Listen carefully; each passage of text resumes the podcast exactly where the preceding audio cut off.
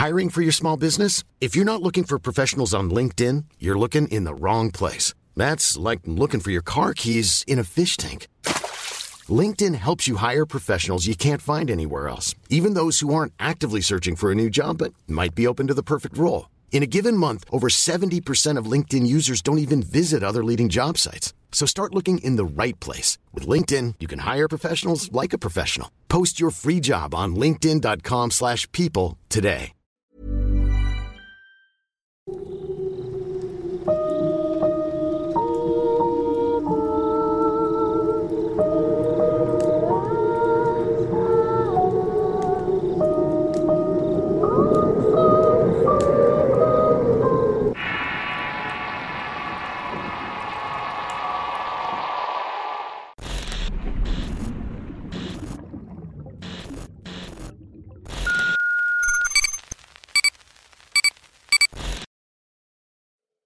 Herencia maldita.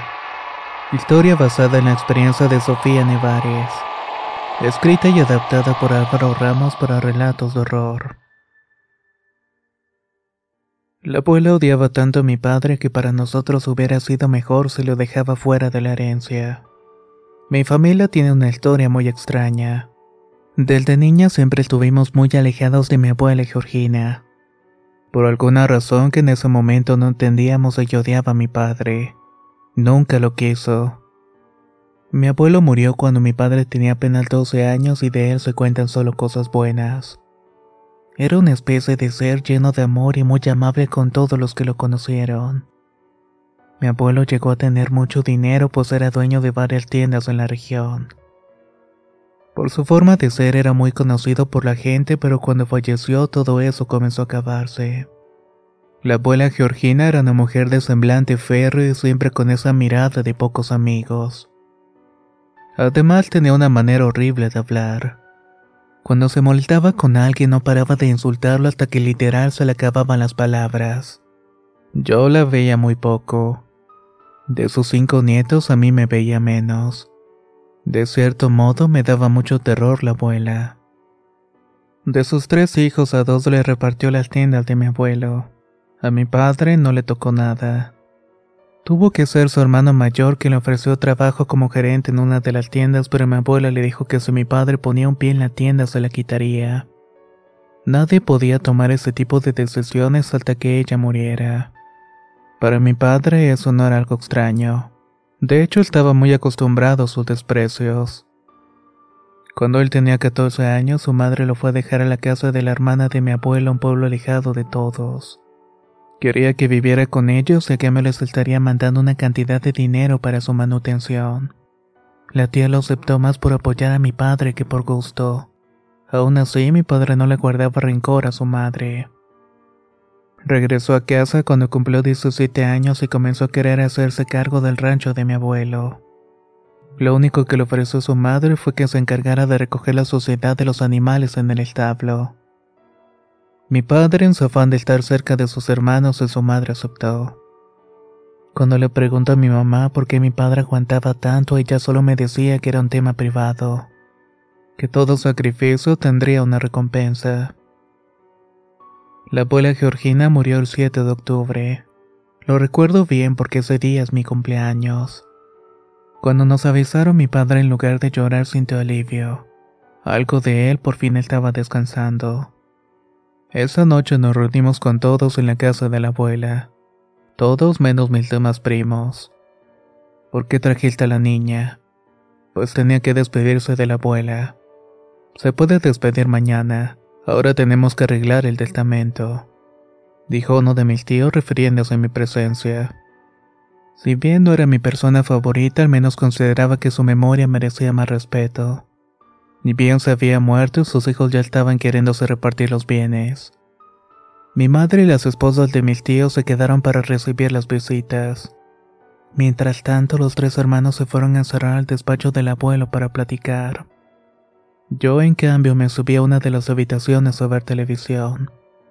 Sabía que no me querían allí, pues entonces iba a tratar de pasar desapercibida. Nunca supe bien de qué hablaron esa noche mi padre y sus hermanos, pero recuerdo ver a mi padre muy molesto.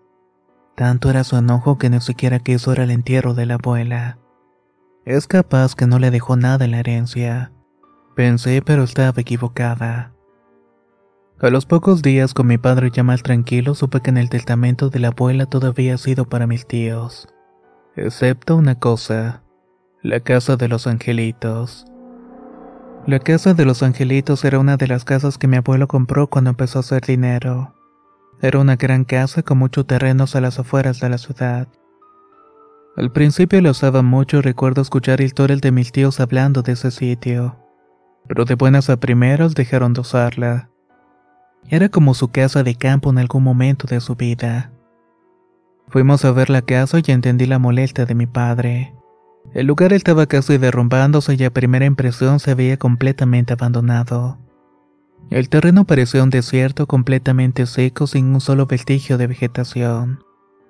Aquí pasaba los fines de semana con mis hermanos, mientras yo trabajaba en el rancho recogiendo mierda.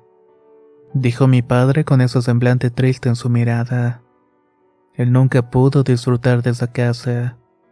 Pasó tres años viviendo con su tía y cuando regresó era más un trabajador de su madre que un familiar. En el testamento hay una cláusula. Tengo que vivir en esa casa un año entero. Lo tengo que hacer con o sin ustedes, antes de poder recibir lo demás, nos dijo mi padre ese día. Mi madre le dijo que por supuesto que sería con nosotras. No lo íbamos a dejar solo y menos por una herencia que no nos hacía falta pero que entendía que era más por el valor sentimental que el monetario. Mi padre le dijo que era más complicado con eso, pero llegando el momento tomaríamos la decisión como familia. El plazo para pasarnos a vivir a esa casa era de un mes y faltando una semana mi padre se sentó con nosotros para platicar. El asunto con la casa es el siguiente. Mi madre me dejó la tienda más pequeña para su nieta pero para poder reclamarla tengo que vivir en esa casa un año completo. Si por alguna razón yo dejo esa casa falta una noche a dormir, el acuerdo se cancela y nos quedamos sin nada. La casa va a ser completamente mía junto con el terreno y la tienda.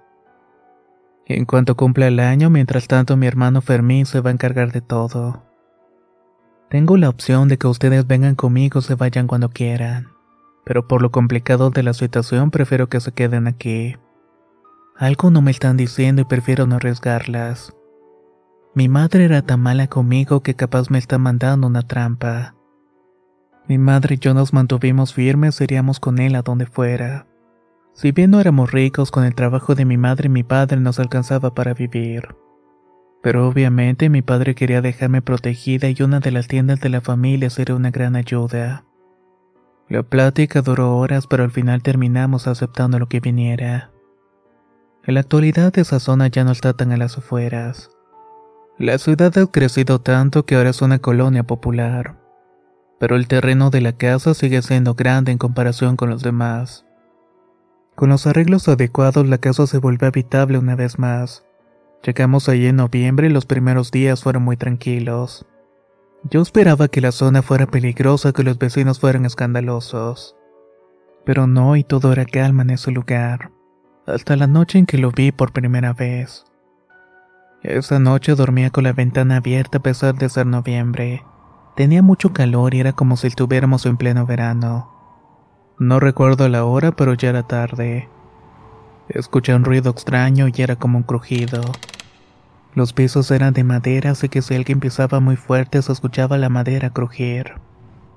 El ruido me despertó y me puso nervioso y pensé que alguien se había metido a la recámara. La luz de un poste de luz dentro de la propiedad alumbraba parte de la habitación, pero la parte oscura era lo que me estaba preocupando. Me quedé acostada con los ojos abiertos viendo fijamente hacia la oscuridad. No tenía con qué defenderme, pero estaba lista para gritar o pelear si lo necesitaba. Pasé casi dos horas callada hasta que vi una sombra salir de la oscuridad y materializarse enfrente de mí. Era un hombre, el tipo caminó hasta mi ventana y de un salto salió de la habitación. Mi recámara está en el segundo piso. Si alguien saltara de esa altura, por lo menos se rompería las piernas. Salí corriendo de la habitación y entré a la de mis padres. De inmediato ellos se fueron a ver qué pasaba y buscaron por toda la casa, pero estaba cerrado. Les dije que el hombre había dado un salto por la ventana, pero no me creyeron. Tal vez solamente lo soñaste, porque no te duermes con nosotros. Seguramente es el cambio de casa que te tiene así, me dijo mi madre. Quise creer que era solamente eso, pero durante las siguientes noches no podía evitar pensar en el hombre que había visto. Cada ruido, cada voz que escuchaba pensaba que era él. Poco a poco cosas extrañas empezaban a pasar en la casa. Las cosas se caían sin explicación alguna. Escuchábamos voces en las habitaciones. Muchas veces escuchamos a niños corriendo en la planta alta. Mi madre también se daba cuenta pero prefería hacer como si nada pasaba. Llegó diciembre nuestra mente se ocupó en arreglar la casa y preparar todo para la fiesta. Cada año la familia de mi mamá nos visitaba para pasar juntos la Navidad y ese año no sería la excepción. Ahora que teníamos esa casa grande que habíamos todos sin necesidad de dormir amontonados. Una noche mientras pensábamos en cómo arreglar el nacimiento llegó mi padre y nos dijo con una voz de premura. Guarden todo, tienen que salir de aquí. Tenía miedo y no lo podía ocultar. La casa de los angelitos recibió ese nombre porque en las columnas tenía tallados unos hermosos angelitos. También estaban en las puertas de la entrada y en las puertas de las recámaras. Los dueños originales seguramente eran amantes de los ángeles.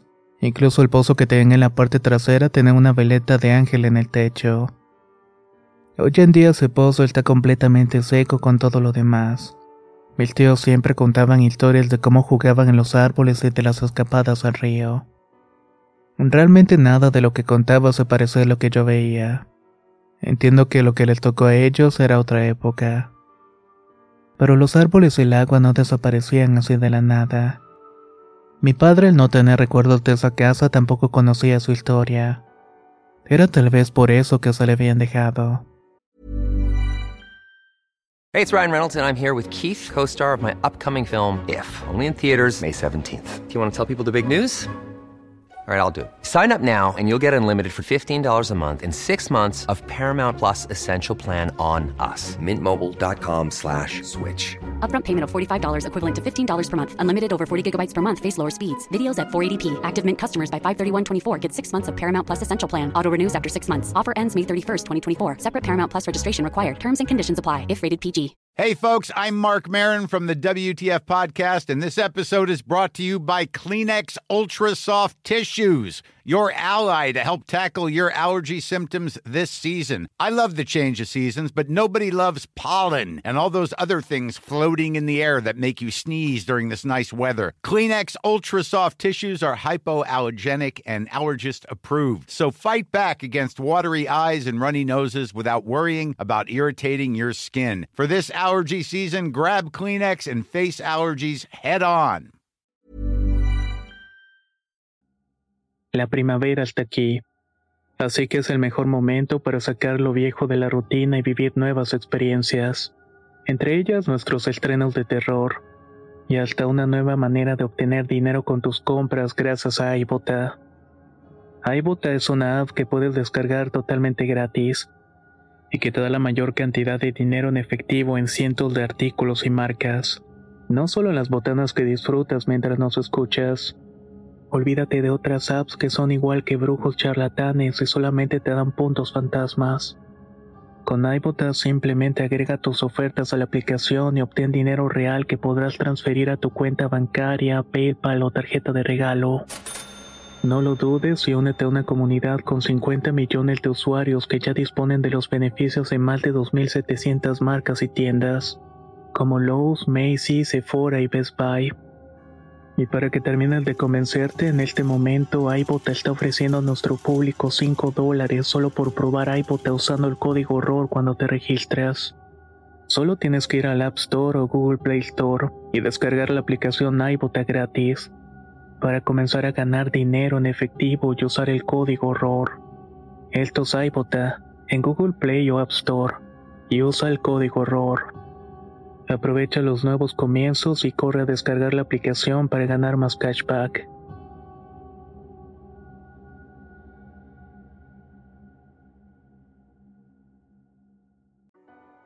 Esa noche mi padre llegó a la casa y desde la calle notó algo extraño en el tejado. Según él, vio la figura de dos hombres caminando intentando asomarse a las ventanas de su recámara. Pensó que eran ladronas y por eso quería que saliéramos de la casa. Salimos prácticamente sin nada y nos subimos al coche. Al salir de la propiedad, un vecino se paró enfrente del vehículo y nos impidió el paso. Si no regreso a dormir, pierde todo, le dijo el hombre a mi padre. Solo voy a llevar a mi familia a la casa y regreso. Haga lo que tenga que hacer, pero vuelva. Su familia necesita de usted. Mi padre nos llevó a mi madre y a mí a la otra casa y quería que nos quedáramos a dormir allá. Es más, quería que nos regresáramos a vivir a esa casa y dejarlo solo en aquella vieja propiedad. Yo voy a venir diario a verlas. Me iré a dormir a la casa y es solamente un año. Ya va un mes y falta menos.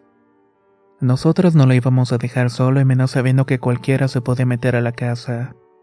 Un día de eso le iban a hacer algo solamente para robarle. Mi madre trató de convencerlo de que la herencia no valía la pena pero él estaba empeñado en cumplirlo con el último castigo de su madre. Parecía masoquista y el dolor que le causaba a su madre parecía alimentarlo. Era muy fuerte, pero para mí siento que aguantó más de lo que debía. Días después regresamos a la casa con él y la familia de mi madre había llegado y con más personas ahí era más seguro. Se acercaba la noche buena y una prima se estaba cambiando mi recámara. Me dijo que alguien la había estado viendo por la ventana. Era un hombre. Yo lo vi, tenía la cara arrugada y usaba un sombrero de paja. Los ojos eran completamente negros y cuando sonrió vi que le faltaban varios dientes. La descripción de ese hombre era igual a la del hombre que vi cuando recién había llegado a la casa. Mi madre lo sabía y esa noche tratamos de dejar todo como una simple alucinación y seguimos con lo nuestro. Mi padre llegó como siempre antes de las 10 de la noche y se puso a tomar con el hermano de mi madre. Hablaban de béisbol y del trabajo y de pronto algo rompió la ventana de la cocina. Cuando se acercaron a ver encontraron la cabeza de un gato. Alguien la había arrojado. Parecía recién cortada incluso. Eso fue todo. Tienen que irse o esto se va a poner peor, dijo mi padre. Esa noche todos nos fuimos de regreso a nuestra casa menos él. Mi tío Pepe no entendía por qué mi padre se empeñaba en quedarse allí a pesar de todo lo que estaba ocurriendo. Además decía él ya que el gato es un mensaje directo que le quieren hacer daño. Mi madre estaba a punto de tratar de apoyar a mi padre, pero conforme pasaban las semanas se hacía más difícil. Llegó el año nuevo y con él la esperanza de que las cosas mejoraran en la casa. Cuando íbamos y veníamos por temporada, los eventos paranormales aumentaban. Siempre teníamos que salir y dejar a mi padre solo. Mi madre ya no aguantaba su situación, era como si algo o alguien no quisiera que estuviéramos junto con la familia. O al menos ese año. Mi padre era prisionero de un contrato y todo por darme a mí la posibilidad de estar segura financieramente. De tener algo de lo que su padre había logrado y nunca pudo disfrutar cuando fue joven. Fue un 4 de marzo cuando un evento desastroso casi le quita la vida a mi madre. Esa tarde estábamos en la casa de los angelitos cuando vimos a un niño jugando en el pozo. Alguien lo destapó, pero era imposible que hubiera sido el niño. La placa de metal que cubría el pozo pesaba demasiado. Normalmente se quitaba con la ayuda de dos personas. Mi madre salió corriendo para agarrar al pequeño niño y evitar que se cayera. Mientras corría yo le gritaba al pequeño que se agarrara bien y que no se moviera. Pero parecía no escuchar y el niño caminaba al borde del pozo como si nada. Mi madre llegó corriendo y cuando quiso agarrarlo de la playera el niño desapareció frente a nosotras. Mi madre por el impulso se fue de frente y él estuvo a punto de caer en el interior del pozo. Afortunadamente logró sostenerse con una mano y un pie. Yo corrí a ayudarla y en el fondo no se veía nada. Eso sí, se escuchaba como una ráfaga de aire, pero algo horrible. Aquel día salimos de la casa con la promesa de no volver. Mi madre le puso un ultimátum a mi padre. Le dijo que ese lugar no era seguro para nadie. Que desistiera de quedarse con la casa y la tienda y regresar a vivir con nosotras. Que no valía la pena morir por algo que entre nosotros podíamos conseguir. Mi padre parecía entendernos, pero se aferraba a seguir en ese lugar. Recuerdo las palabras de mi madre. Si duermes en esa casa una noche más, tendrás que buscarte un abogado. Te voy a pedir el divorcio si lo haces. Claro que me ponía triste y no me gustaba verlos pelear y menos por esa situación. Yo no entendía la obsesión de mi padre con quedarse con esa herencia, pero tampoco podía decir mucho. Pasaron los días y mi madre no mentía y comenzó a buscar un abogado. Estaba completamente decidida a dejar a mi padre. Pero un día recibimos la visita de mi tío Luis. El hermano de mi padre era muy cercano a él y a pesar de que no crecieron juntos lo quería mucho y a nosotras también. Esa tarde él llegó a la casa muy apenado y él conocía las razones de mi padre pero no podía compartirlas. Es algo muy personal, nos dijo. Lo que también nos dijo era que durante los meses venideros mi padre necesitaría toda nuestra comprensión y apoyo. Lo que estaba viniendo era algo muy difícil de asimilar y de sobrellevar. Confiábamos en mi tío, pero necesitábamos saber un poco más. Mi madre seguía molesta, pero interesada por ayudar a mi padre en lo que estuviera pasando. Por su parte, comenzó a investigar con conocidos y familiares sobre aquella casa y todos le decían lo mismo. Esa casa la compró tu suegro cuando empezó a ganar dinero y nunca quisieron vivir allí. Le decían todos. Algo tenía la casa y eso era claro pero no sabíamos qué era ni por qué mi padre estaba dispuesto a soportar todo aquello. Una noche fuimos a dejarle comida ropa limpia y vemos lo descuidado que era con su persona. Que si nosotros era capaz de estar comiendo únicamente comida enlatada. Llegamos al portón de la propiedad y nos detuvo una niña, la cual era hija de una de las vecinas. No entren, hoy es una de esas noches, dijo la pequeña visiblemente asustada. Mi madre no sabía qué hacer y de verdad la presencia de la niña era muy inusual. Se bajó a abrir el portón y la madre de la pequeña salió de la nada para decir lo mismo. No entre, señora. Hoy no. Todo su secretismo y actitud misteriosa nos obligaba a ver qué pasaba con mi padre. Es imposible que te digan que no entres a ver a tu ser querido. Mi madre no hizo caso a la mujer y entramos en el coche. Conforme avanzábamos hacia la casa comenzamos a notar la presencia de lo que parecían ser personas. Todas estaban vestidas de manera muy extraña y rodeaban la casa. Veíamos niños y personas adultas adentro de la casa y toda la oscuridad. Conforme nos acercábamos nos dábamos cuenta de que no eran personas, eran otra cosa. Todos parecían estar parados pero ninguno tocaba el suelo. Estaban flotando y parecían no tener pies. Cuando las luces del auto iluminaron la casa, sus espectros desaparecieron. Mi padre encendió una luz y salió de la casa para detenernos. Nos puso en pie fuera del corredor y solamente nos decía que no nos bajáramos. Se veía bastante desesperado. Mi madre detuvo el coche y se bajó corriendo para llegar con él. En este momento una sombra salió de la casa y la detuvo. Intenté bajar para ayudar a mi madre, pero los seguros del coche se activaron. Por más que lo intentaba, no podía abrir y frente a mis ojos una sombra se materializó en el cuerpo de una mujer. Esta caminó hacia mi madre. Sin quitarme la mirada, tenía la piel blanca y las cuencas de los ojos hundidas. Tenía los labios gruesos y resecos y el cabello tan negro como la noche. No supe qué hacer y comencé a llorar. Aquella mujer levantó a mi madre y la cargó hasta el interior de la casa. Mi padre entró detrás y cerró la puerta y solamente pude ver que la luz que antes había encendido ahora la apagaban. Por mi mente pasaban las peores cosas y gritaba y trataba de romper los cristales. No quería quedarme sola allá afuera y tampoco quería dejar sola a mi madre con mi padre y esos espectros. Las luces del coche se apagaron de pronto y las sombras volvieron a aparecer. Niños pequeños comenzaron a rodear el vehículo y adultos también. Todos me estaban viendo de manera extraña. Era como si les sorprendiera mi presencia. Escuchaba murmullos pero no entendía lo que estaban diciendo. Estaba realmente nerviosa y aterrada y cerré mis ojos y comencé a rezar. Fue lo primero que se me ocurrió. Estuve rezando unos minutos y de pronto el sonido de alguien golpeando la ventana me hizo saltar del susto. Era la vecina con su hija. Sal de ahí, vámonos ya, dijo la mujer. No, tengo que quedar a buscar a mi mamá. Ella está bien, tu papá está con ella. Vámonos. No, no pienso dejarla sola. Si no sales ahora no volverás a verlos nunca. No sé por qué, pero terminé haciendo caso a la mujer. Salí del vehículo y corrimos hasta la calle. Una vez ahí la mujer me dijo que cuando alguien nos diga que no entremos a esa propiedad hay que hacer caso.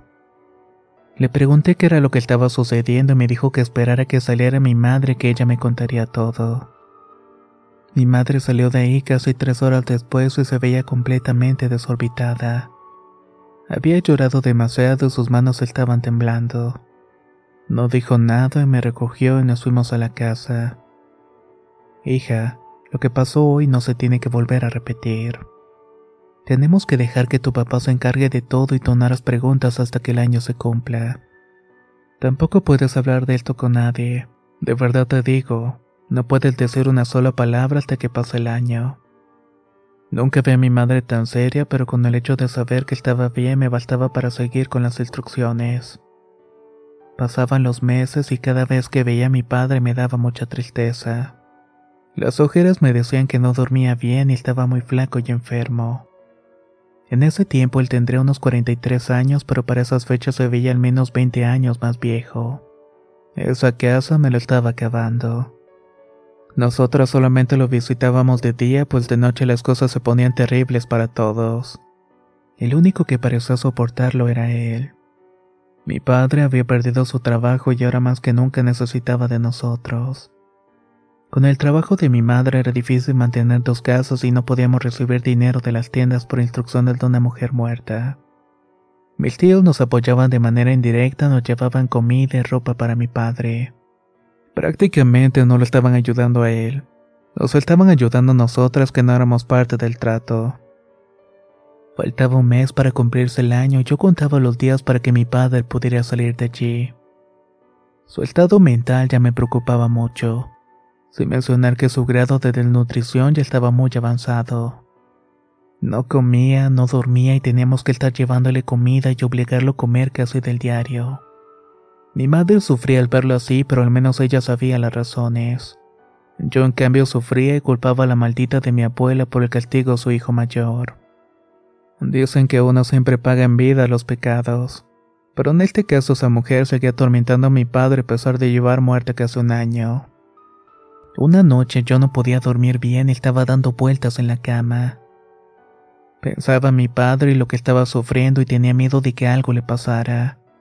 Más porque sabía de las cosas sobrenaturales que ocurrían en la casa.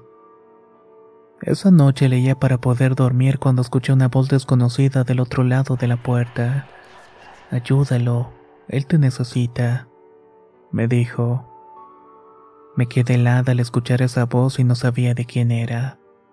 Pero me aterraba pensar que hacia mi casa. ¿Quién eres? Vengo a pedirte que lo ayudes. Necesita estar bien. ¿Quién? Tu padre. Él necesita estar bien para cumplir su destino. Cuando abrí la puerta para ver quién era no había nadie allí. Corrí a despertar a mi madre para decirle lo que sucedía y ella de inmediato me dijo que fuéramos a ver a mi padre. Tomamos el coche y salimos hacia la casa de los angelitos. Mi madre me decía que si algo salía mal yo tendría que salir de allí sin ellos, que mis tíos me ayudarían pero que no podía quedarme allí. Yo no respondía nada y en mi mente solamente pensaba en que fuera como fuera tenía que sacar a mi padre de allí dentro. Al llegar a la casa vimos que todo estaba apagado. Afuera de la propiedad habían vecinos como siendo guardia e intentaron detenernos, pero mi madre les aventó el coche encima. Prácticamente rompimos la entrada con el auto y entramos a toda velocidad hacia la casa. En el interior vimos a mi padre tirado en el suelo totalmente desvanecido. A su alrededor estaban esas sombras como alimentándose de él. Intenté sacarlo de allí, pero mi madre me lo impidió. Solamente podemos ayudarlo a cumplir su destino, me dijo.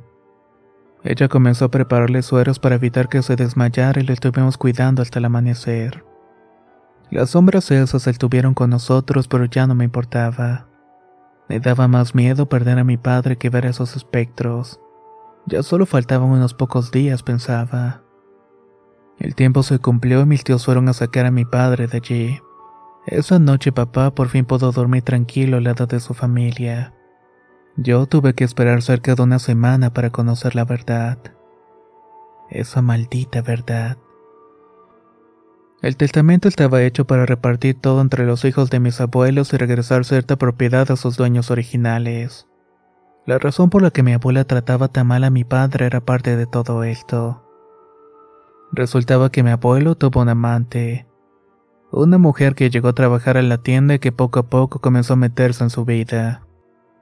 Esa mujer y su familia vivían a las afueras de la ciudad y trataban también a mi abuelo que él comenzó a tener una doble vida. En un momento tuvo trabajando a casi toda su familia en las tiendas. Al darse cuenta de las ganancias que generaba la tienda, quisieron sacar del medio a la abuela. Intentaron por todos los medios alejarla del abuelo. Pero como no lo consiguieron, intentaron métodos más violentos. La querían muerta fuera como fuera. En una ocasión intentaron envenenarla con la comida en que terminó muriendo fue la hermana de mi abuela. Un brujo les dijo que la habían envenenado con unas plantas muy raras, plantas que no crecían en la ciudad y sus alrededores. Plantas que venían de otro lugar y que las únicas personas que la usaban vivían a las afueras como una comunidad. Investigando, mi abuela se enteró de la verdad y del amante, así como de la doble vida del abuelo. Eso le llenó de ira y consiguieron que se volviera completamente histérica. Con la muerte de su hermana, ella decidió vengarse de su agente. Una noche ella fue a amenazar al amante de mi abuelo y su familia la atacó.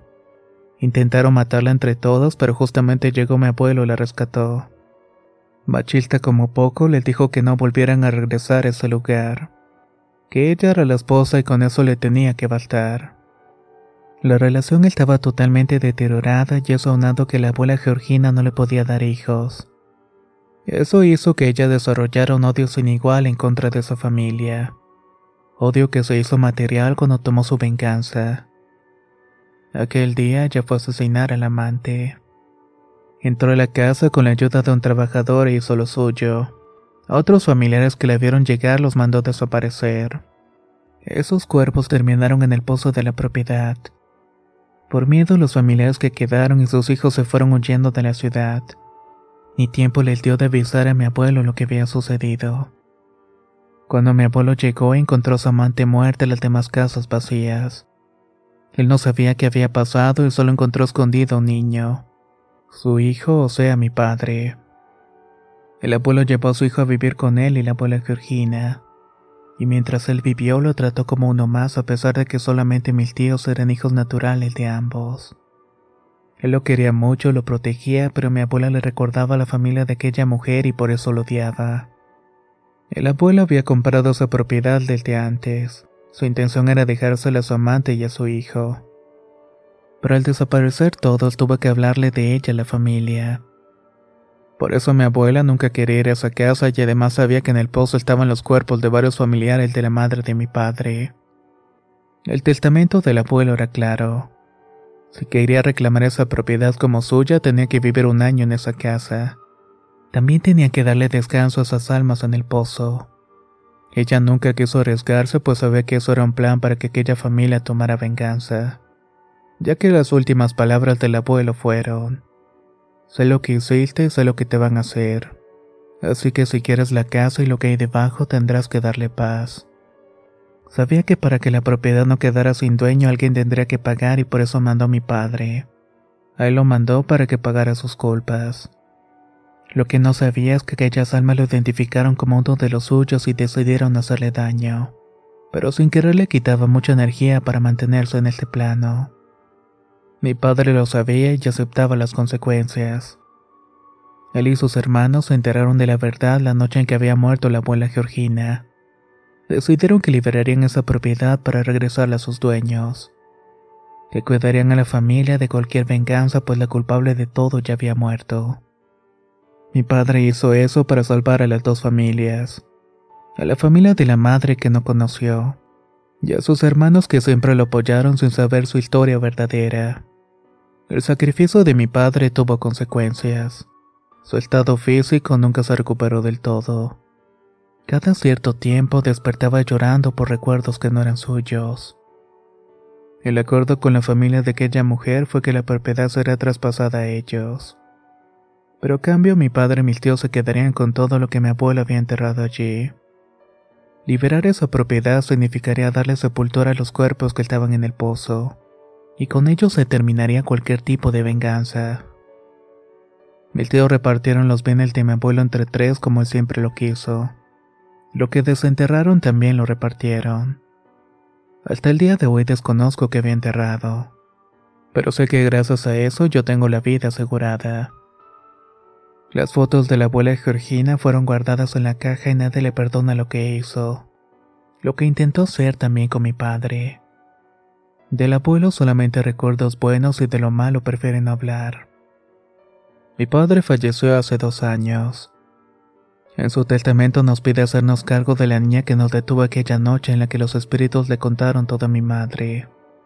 Esa niña lleva el nombre de mi abuela biológica, y era hasta el año pasado la última niña que había nacido en esa familia.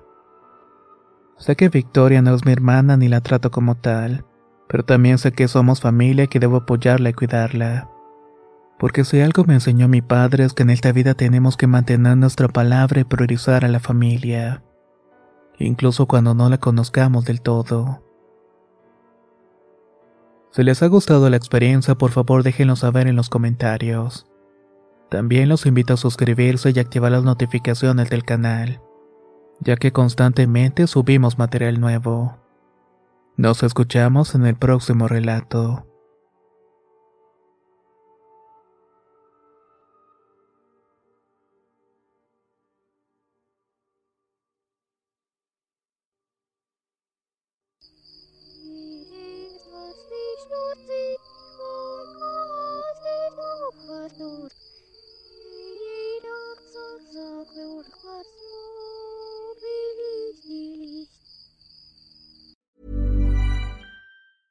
Planning for your next trip? Elevate your travel style with Quince. Quince has all the jet setting essentials you'll want for your next getaway, like European linen, premium luggage options, buttery soft Italian leather bags, and so much more. And is all priced at 50 to 80% less than similar brands. Plus, Quince only works with factories that use safe and ethical manufacturing practices. Pack your bags with high-quality essentials you'll be wearing for vacations to come with Quince. Go to quince.com/pack for free shipping and 365-day returns. If you thought the only way to get a more defined jawline with natural-looking results was through surgery, think again. Juvederm Volux XC is a non-surgical injectable gel filler that improves moderate to severe loss of jawline definition and can help you achieve natural-looking results with little downtime. Even better, this improved definition lasts up to 1 year with optimal treatment. No maintenance required. Improve jawline definition for a smooth, sculpted look with Juvederm Volux XC. For important safety information and to find a licensed specialist, visit juvederm.com. That's J U V E D E R M.com. Not for people with severe allergic reactions, allergies to lidocaine, or the proteins used in Juvederm. Common side effects include injection site redness, swelling, pain, tenderness, firmness, lumps, bumps, bruising, discoloration, or itching. There's a risk of unintentional injection into a blood vessel, which can cause vision abnormalities, blindness, stroke, temporary scabs, or scarring. Talk to a licensed specialist to find out if it's right for you.